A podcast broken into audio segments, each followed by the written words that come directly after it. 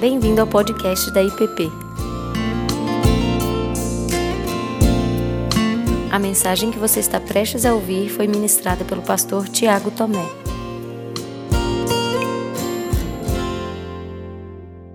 Já há dois domingos nós estamos meditando nesse tema, né? na, na verdade, em passagens bíblicas em que essa pergunta ela aparece. Quem é este? Nós olhamos primeiramente para o Evangelho segundo Marcos, é, um momento específico, onde Jesus com os discípulos se vê envolvidos numa tempestade, e Jesus acalma a tempestade, e os discípulos perguntam, né? Falam assim: quem é este? Quem é este que até o vento e o mar lhe obedecem? Nós vimos que só Deus pode fazer isso. Na semana passada nós olhamos então para o Evangelho segundo Lucas. E num momento em que Jesus é convidado por um fariseu, por Simão, a jantar na sua casa, e uma mulher que cremos, eu creio, junto com outros, que já ouvia e já tinha ouvido a mensagem de Cristo, ela então, olhando todo o cenário em que nós conversamos semana passada, ela se joga aos pés de Jesus e ela então lava os pés de Jesus com lágrimas, enxuga com seus cabelos e unge os pés de Jesus com aquele perfume caríssimo. E nós vimos a declaração de Jesus, que ela estava perdoada. E quem pode perdoar pecados? Somente Deus, não tem outro. E hoje nós vamos olhar para o Evangelho segundo João, Marcos, Lucas, e hoje nós vamos para João, capítulo 4. Abra aí comigo a sua Bíblia, por favor, João, capítulo 4. Como o texto em que nós vamos passar hoje, ele é longo, eu vou ler somente três versos e ao longo da mensagem eu vou lendo o texto e a gente vai conversando sobre ele. Evangelho segundo João, no capítulo 4, primeiramente o verso 12, depois o 29 e depois o 42, tá? João 4, 12, 29 e 42. E diz assim: És tu, porventura, maior do que Jacó, o nosso pai, que nos deu o poço do qual ele mesmo bebeu, e bem assim seus filhos e seu gado? Verso 29. Vinde comigo e vede um homem que me disse tudo quanto tenho feito. Será este, porventura, o Cristo? Verso 42. E diziam à mulher: já agora não é pelo que disseste que nós cremos, mas porque nós mesmos temos ouvido e sabemos que este é verdadeiramente o Salvador do mundo. Pai, guia-nos na meditação da tua palavra, que o Senhor fale conosco, que o Senhor nos direcione e que seja o teu Espírito a selar a tua palavra em nós no nome de Cristo. Amém. Embora esse, esse texto de João, capítulo 4, do verso 1 até o 42, ele não apresente a pergunta quem é este tão explícita, é, todo o cenário está envolvido nessa pergunta, a partir do encontro de Jesus com a mulher samaritana. São conversas que vão e vêm numa primeira leitura, talvez. A, a gente acha assim que a conversa é meio sem pé nem cabeça, né? Ela vai e volta, entra num assunto que parece que não tem nada a ver uma coisa com a outra. Ah, mas como nas demais meditações, nós vamos ver que essa pergunta do será tu Cristo? Ou porventura você é maior do que Jacó? Ela não acontece no vácuo ela acontece num contexto, ela acontece num cenário, e a pessoalidade de Jesus e a forma como Jesus ele ensina e a forma como Jesus responde essa pergunta, quem é este? Ou quem é você? Ela tem ela tem muito a nos dizer. Então, olhando aqui primeiramente para o capítulo 4, do verso 1 ao verso 6, nós temos a introdução do relato bíblico, do encontro de Jesus ah, com essa mulher samaritana. Jesus, o texto diz ali no verso 1, quando o Senhor veio a saber que os fariseus tinham ouvido dizer que ele, Jesus, fazia e batizava mais discípulos que João, se bem que ele mesmo não batizava, mas os seus discípulos, deixou a Judéia, retirando-se outra vez para a Galiléia, e era necessário atravessar a província de Samaria. Chegou, pois, a uma cidade samaritana, chamada Sicar, perto da terra de Jacó, que dera ao seu filho José. Estava ali a fonte de Jacó. Cansado da viagem, assentara-se Jesus à fonte por volta da hora sexta. Ah, eu li essa introdução aqui porque não tem jeito de entrar na história sem ela, né? Depois de ser batizado por João Batista, seu primo, e depois de ter proferido ali o seu primeiro sermão na sinagoga, nós vemos isso em Lucas 4, é, a notícia sobre Jesus ela começa a correr, ela começa a andar, e Jesus se torna famoso. Muitas pessoas vêm seguindo Jesus. No relato anterior, no capítulo 3, os discípulos de João Batista, que batiza Jesus, eles vão até João Batista e dizem assim: Senhor, parece que o senhor não está vendo que o nosso grupo aqui diminuiu, mas os nossos seguidores estão seguindo Jesus, aquele que você batizou. João Batista, então, ele diz assim: Mas era exatamente isso que tinha que acontecer. Se você lembrar comigo, lá no comecinho do Evangelho de João, ele fala assim: Vem um depois de mim, de quem eu não sou digno de desatar as sandálias dos pés. Era isso mesmo que iria acontecer. Vocês estão assustados, mas era isso mesmo. Bom, Jesus estava na Galiléia, somado a isso, muitas pessoas, na verdade muitos fariseus, estavam procurando ocasião para prender e matar Jesus. Não bastando a preocupação com João Batista, agora vem um tal de Jesus. E esse Jesus vai complicando a história. E os fariseus procuram ocasião para prender Jesus.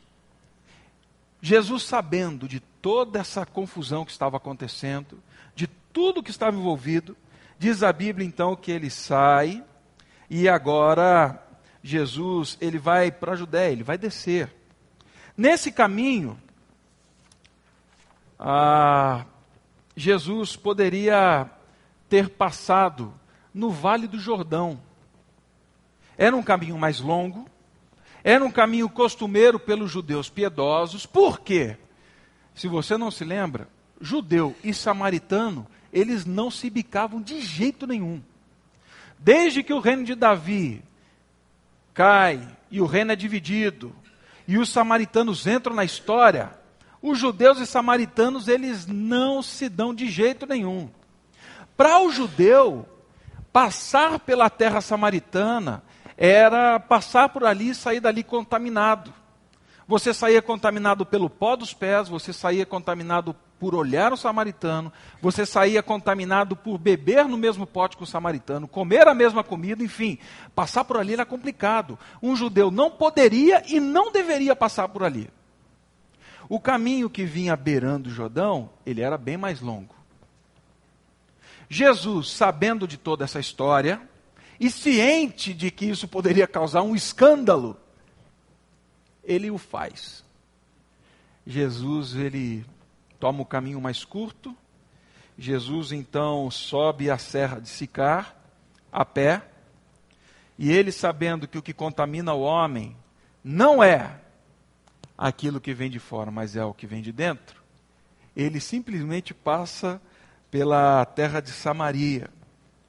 E aí ele sobe então essa serra até chegar num ponto em que Jesus está exausto. Jesus está cansado ele chega ao poço de Jacó. O poço que o antepassado lá atrás havia feito.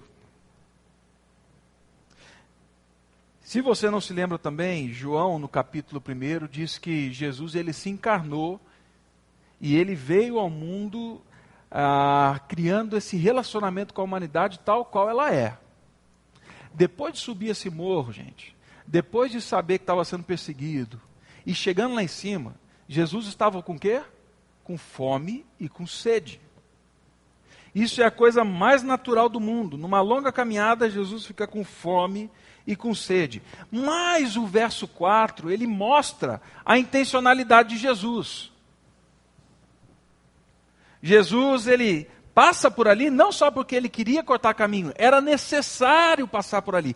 Essa, essa palavra era necessário, diz mais do que simplesmente eu tenho que passar para chegar em algum lugar, não. Diz respeito a uma intencionalidade. Jesus então, ele senta, ele para e ele descansa naquele poço. Um local com cerca de a dois metros de diâmetro, a tampa era de pedra, numa espessura de 50, 60 centímetros, uma boca no meio para que descesse ali uma sacola de couro com duas, duas tiras de madeira, né, porque a sacola caindo ali ela afundava, depois eles puxavam e aí viravam água então em cima de uma botija ou em cima do balde. Jesus senta naquela pedra. E vamos dar uma paradinha por aqui. Creio que algo importantíssimo sobre a caminhada de Jesus e sobre o que ele tem a nos dizer sobre o relacionamento dele com os outros está presente aqui. Ah, Jesus ele faz do cotidiano da vida humana.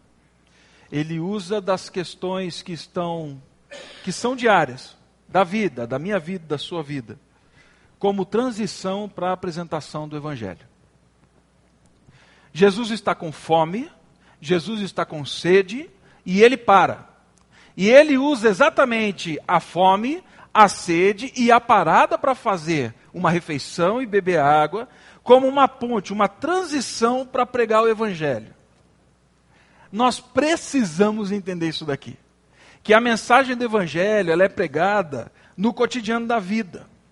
O caminho mais rápido para chegar numa pessoa é eu estar atento às questões da vida, a tudo que está acontecendo. A refeição, a carona para o trabalho, a volta, a conversa despretensiosa, é num Pilates, é na universidade, é numa conversa num café, é num caixa do supermercado. As condições da vida é que são o caminho mais extraordinário para a pregação do Evangelho. Partir do momento que Deus nos deu vida, Ele já deu a situação milagrosa para que a gente possa pregar o Evangelho. Jesus, ele está cansado, ele está com sede e ele senta. E ele vai fazer dessa situação a ponte agora para pregar ah, o Evangelho. E aí então, na continuidade do texto, nós temos Jesus entrando num, num alto esvaziamento. É aquilo que João vai dizer no capítulo 1. Ele faz agora numa conversa com essa mulher. Ele está sentado no poço e ele vê uma mulher chegando, e é meio-dia. Essa mulher chega e Jesus está só. Os discípulos foram para a cidade buscar a, a sua refeição. E então, quando Jesus vê essa mulher, ele diz assim: Por favor, você pode me dar um pouco de água? Eu estou com sede. E a mulher ficou extremamente assustada. No verso 9 você vê isso. Ela diz assim: Como pode você, sendo judeu, pede água para mim? Uma mulher samaritana. Ela estava fazendo algo típico. Era comum você ver mulheres subindo ao amanhecer para pegar água no poço. Era comum você ver mulheres subindo ao fim da tarde para pegar água no poço mas não era muito comum você ver uma mulher subindo ao meio-dia para pegar água no poço. Alguma coisa tinha nessa história que parece confuso. Alguns dizem que ela, aquela mulher subiu ali porque certamente nesse horário ela encontraria algum viajante, pessoas que ela não conheciam, e alguns comentaristas dizem que ela subiu ali intencionalmente para encontrar esse homem para oferecer os seus serviços. Dizem que ela era uma, uma garota de programa, uma prostituta. Outros dizem que ela, pela situação em que vivia, e nós sabemos já dos casamentos e descasamentos que ela teve, que ela não era muito bem aceita no grupo das mulheres, ela subiu em grupos. Então ela foi sozinha mesmo. Outros comentaristas dizem também que existia uma crença em Samaria de que a água do poço de Jacó, sendo tirada ao meio-dia, ela tinha poderes ela tinha poderes, ela tinha, tinha algum tipo de ação milagrosa. Eu, eu não sei bem o motivo pelo qual ela estava lá. O fato é que aquele momento não era um momento comum para uma mulher subir naquele local. Certamente ela vivia uma situação de exclusão social, uma, uma situação de desprezo, de descaso. Ela não era contada entre as mulheres que subiam todo dia para pegar água. Quando Jesus vê aquela mulher, ele deveria, porque Jesus é um judeu, ele deveria tomar distância dela. Na medida em que ela caminhava, ele deveria se afastar, se afastar, e a lei dizia que ele deveria ficar a cerca de seis metros de distância dela para não se contaminar. Ela poderia então descer o seu balde ali no poço e pegar água. Porém, não é isso que acontece. Na medida que ela vem andando, Jesus fica sentado. E na medida em que ela se aproxima, Jesus fica sentado. E na hora que ela chega perto, Jesus fala assim: Você tem que tirar água? Você pode me dar um pouco de água? Eu estou com sede.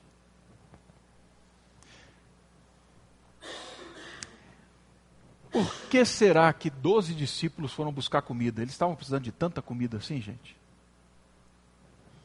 Acho que não. Eu acho que Jesus sabia exatamente o que ele estava fazendo naquele momento e ele sabia exatamente que aquela mulher estaria ali naquele momento. Jesus tinha um encontro marcado com aquela mulher. Jesus age de forma intencional ah, com aquela mulher. Talvez se o Pedro tivesse ali, ele ia fazer um, um, um cordão de proteção em Jesus e falar assim: não chega perto dele, não. Ou ele falasse senhor, vai pedir água para a mulher? De jeito nenhum, deixa que a gente dá um jeito aqui. João, tira a camiseta aí. A gente vai resolver agora. Mas não, Jesus, ele provoca esse encontro. E quando Jesus faz isso, ele perturba a mulher a tal ponto dela falar assim: Como assim você me pede água?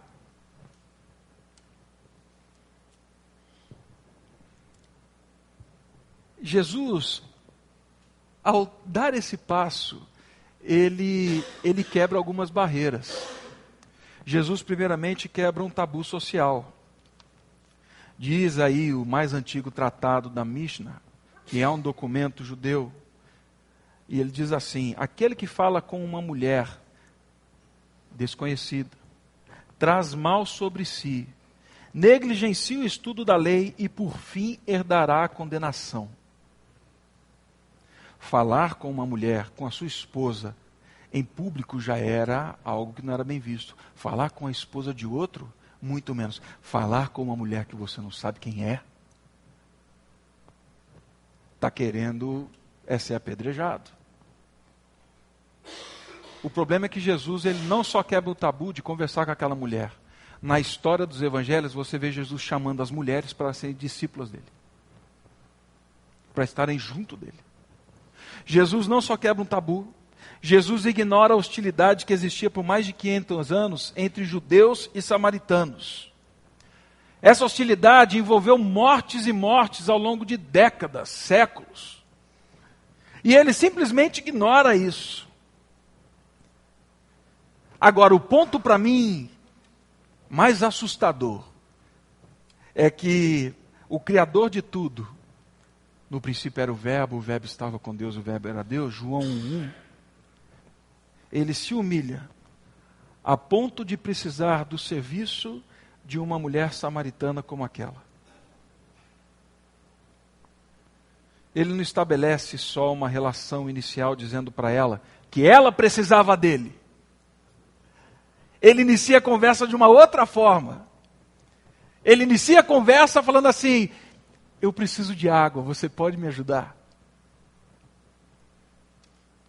O comentarista bíblico do Sri Lanka, Sri Lanka, ele diz o seguinte: ele era um verdadeiro servo, porque ficou à mercê daqueles a quem veio servir.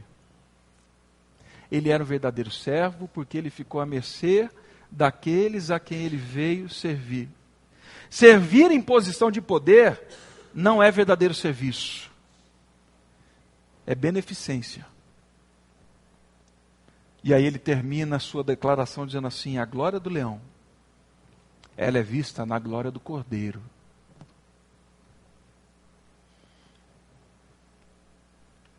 Ele era o verdadeiro servo, porque ficou à mercê daquela mulher. E Jesus, então, ele vai beber, e ele está disposto a beber da água, do pote da mulher samaritana. Se você tomasse água numa bacia, numa botija, de um samaritano, você estava contaminado. Você estava impuro. Jesus fala assim: não existe isso. Dê-me um pouco de água. O texto continua. E aí então a conversa se desenrola. Jesus vai responder à mulher. Jesus diz assim: Se conheceras o dom de Deus, e quem é o que te pede água, tu lhe pedirias, e ele te daria água viva. Respondeu ela: Senhor, tu não tens como tirar água, e o poço é fundo. Onde, pois, tem água viva? És tu, porventura, maior do que Jacó, o nosso pai, que nos deu esse poço? que bebeu essa água, que alimentou seus gados, os seus rebanhos e que nos trouxe até aqui, por acaso o Senhor é maior que eles? Quem você pensa que você é?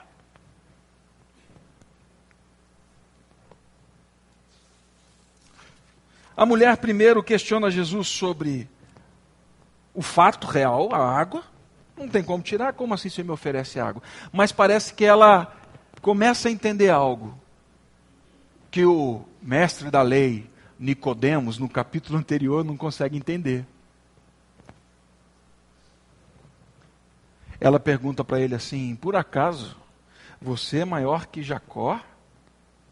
Você está afirmando que tem mais a me oferecer do que o antepassado, que nos deu esse bem tão valioso, que bebeu aqui junto com a sua família, com os seus rebanhos?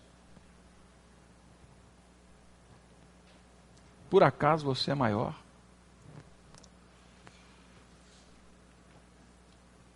Alguns dizem que essa mulher que vivia essa situação dos casamentos e descasamentos, que ela não tinha religiosidade. Eu creio o contrário, eu acredito que ela era uma mulher religiosa sim.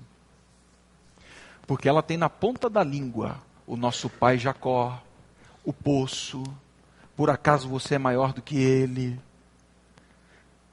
Ela não está desapegada, ela se posiciona nessa história. E por isso ela quer saber quem é você que vem dizer: Vou te dar água da vida. E aqui eu faço uma outra parada. Nós vivemos num tempo de pessoas espiritualistas, espiritualizadas. Nós vivemos um tempo em que pessoas elas creem, mas elas não creem num verdadeiro Deus. Nós vimos isso no, na primeira mensagem dessa série, no vídeo que eu apresentei logo na nossa abertura. Nós vivemos um tempo em que as pessoas parece que elas vivem tateando, enganadas, crendo que conhecem o verdadeiro Deus, crendo que sabem e que encontraram a verdadeira solução para a vida, mas não vivem, não encontraram, não conhecem. Jesus está diante dessa mulher que está vivendo esse drama. Por acaso é maior? E aí então Jesus, do verso, nos versos a seguir, agora ele vai falar que ele é a água viva da qual ela deveria beber. Ele diz assim: quem beber dessa água tornará não tornará, quem beber dessa água tornará a ter sede. Mas aquele que beber da água que eu lhe der, nunca mais terá sede. Pelo contrário, a água que eu lhe der será nele uma fonte a jorrar para a vida eterna. Então a mulher fala assim: Senhor, então me dá essa água. Eu quero essa água que o Senhor está dizendo que vai jorrar para o resto da vida. O que Jesus está dizendo para ela é que tudo que o homem tem para oferecer, ainda que fosse o grande Jacó, não a satisfaria. O seu desejo, o seu apetite constante, só seria saciado na medida em que ela viesse à fonte de água viva. Jesus está falando de uma sede da alma, uma sede que todo homem tem e que ele busca saciar em poder, em prestígio, em dinheiro, na lascívia, mas que ele só encontra em Deus. Jesus fala: se você beber dessa água, você vai ser aliviado da sua inquietação, você vai ter paz. Ela entende lá na frente, por completo, que Jesus estava falando. Porque Jesus diz aqui também que aquele que bebesse dessa água não só viveria saciado, mas esse também seria o quê? Uma fonte de água a jorrar. Meu irmão, se nós bebemos da fonte de água viva e nós não estamos jorrando água viva, tem algum problema. Porque isso é palavra dele, não é minha. Isso é palavra de Cristo. Quem bebe desse poço e quem conheceu a água da vida, vai ser uma fonte de água viva a jorrar. Se a gente não está transbordando essa água, tem alguma coisa errada. Mas, primeiramente, ela ouve só a primeira parte: eu quero essa água. E aí, Jesus dá uma ordem reveladora para ela: eu vou te dar, faz o seguinte, chama o teu marido, vem para cá e a gente vai conversar. E aí ela fala assim: opa, não é bem assim, eu não tenho marido. Aí ele fala assim: é, você não tem, porque já teve quatro e o que você está agora, já teve cinco, o que você está agora não é seu marido. Aí então ela dá um outro passo. Ela fala assim: vejo que o senhor é profeta.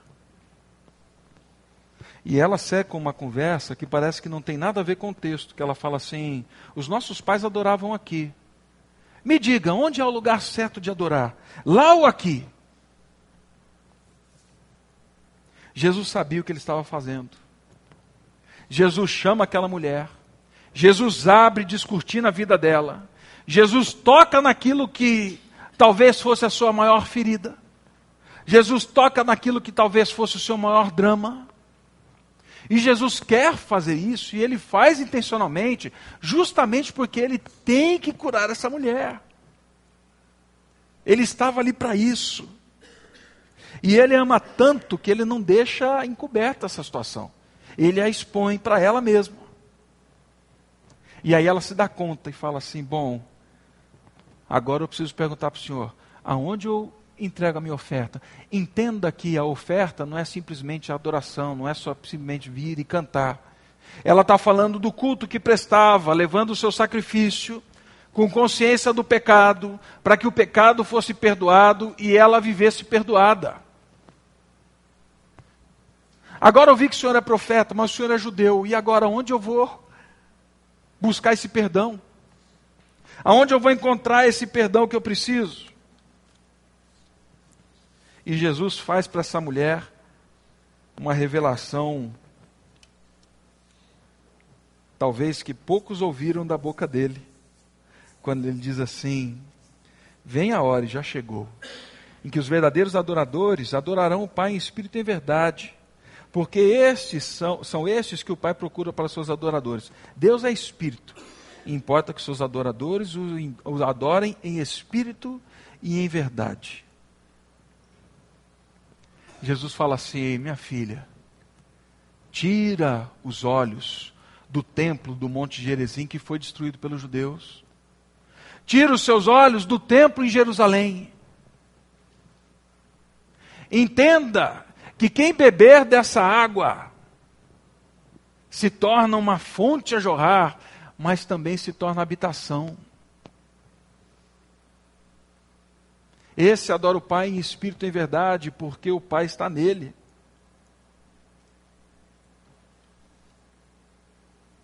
E talvez essa mulher, aqui então, ela ter, começa a ter a sua visão mais clara.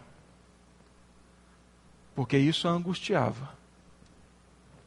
Gente que não sabe como encontrar o perdão de Deus. Gente que vive tateando, procurando o perdão de Deus. Isso angustia. Uma vez um rapaz me procurou na saída de um culto. E ele me pegou pelos braços e ele apertava e falava assim: Deus nunca vai me perdoar pelo que eu fiz. O que, que eu faço, pastor, para ter o perdão de Deus? Aonde eu vou?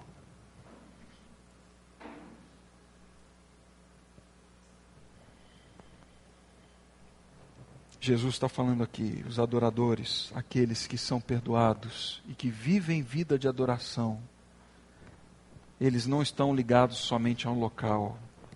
Eu sou. Eu sou este que proporciona essa verdadeira adoração.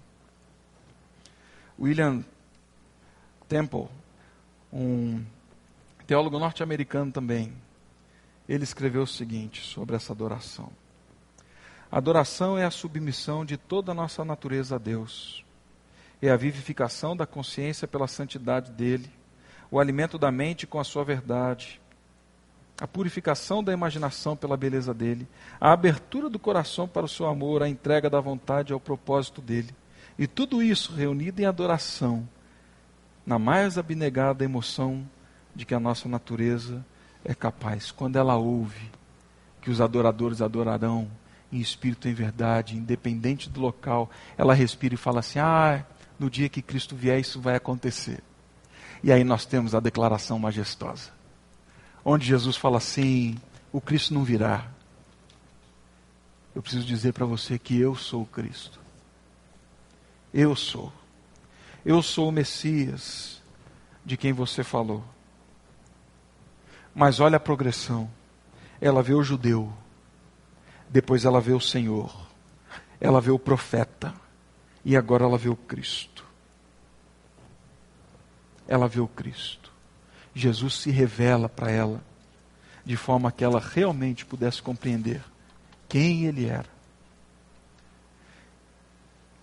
O texto segue e mostra então que essa mulher, ao ouvir isto, ela simplesmente abandona a sua botija, e ela faz o quê?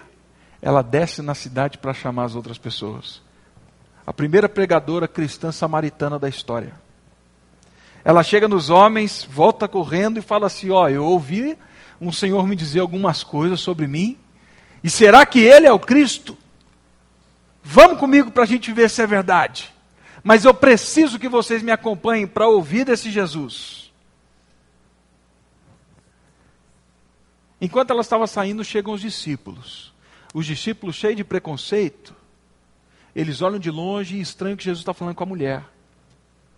Eles ficam parados, mas ninguém tem coragem de perguntar: por que ele está falando com essa mulher aqui?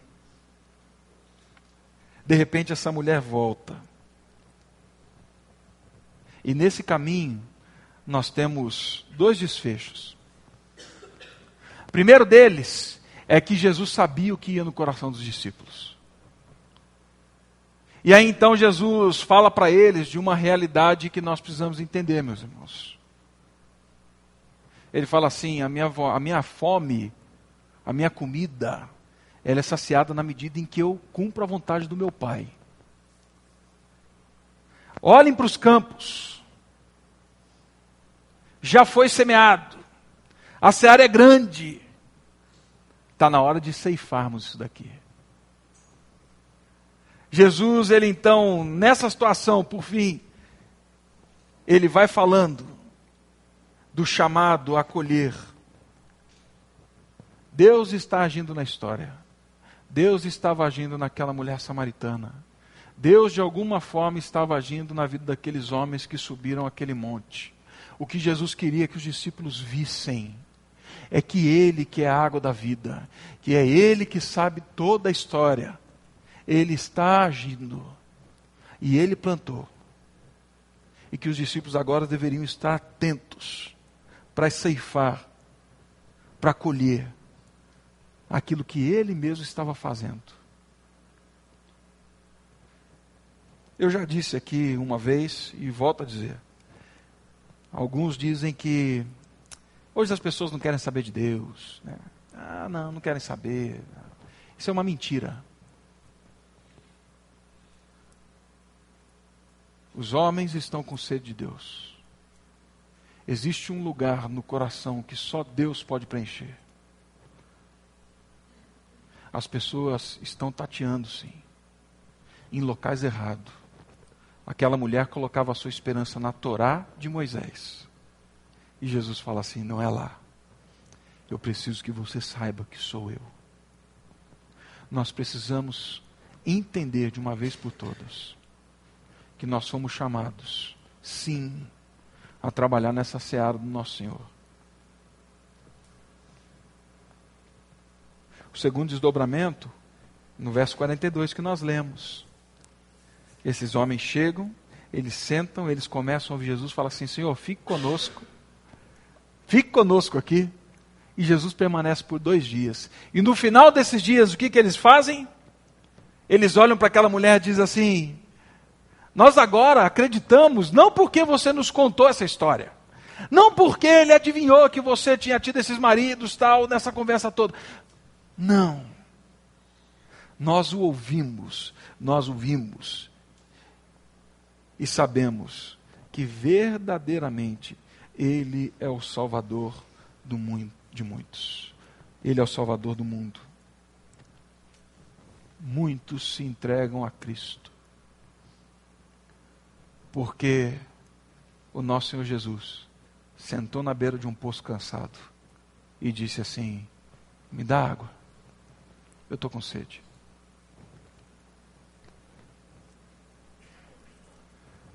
Quer saber quem é este? Este é a água que sacia a sede de todo homem. Este é o Senhor que tem agido na vida de pessoas ao nosso redor. Mas, sobretudo, como dizem esses homens, Ele é o Salvador do mundo. Ele não é só o seu Salvador, Ele é o Salvador do mundo. Então, meus irmãos, Jesus, ele se apresenta como modelo para a nossa missão. Ele se identifica. Ele não chega chegando. Ele encarna a vida e na vida, na forma de se relacionar, ele vai ganhando o direito de ser ouvido. Ele é o Senhor. Ele poderia falar e todo mundo se calar mas ele não sai arrombando vidas. Ele inicia essa conversa. Ele não invade. Ele fala assim: me dá água. Eu estou com sede. Nós precisamos iniciar os nossos relacionamentos para falar quem é este, entendendo que as situações ordinárias da vida é que são um ponto de contato. Jesus, ele é a água da vida que comissiona todos aqueles que beberam dele a jorrar essa água.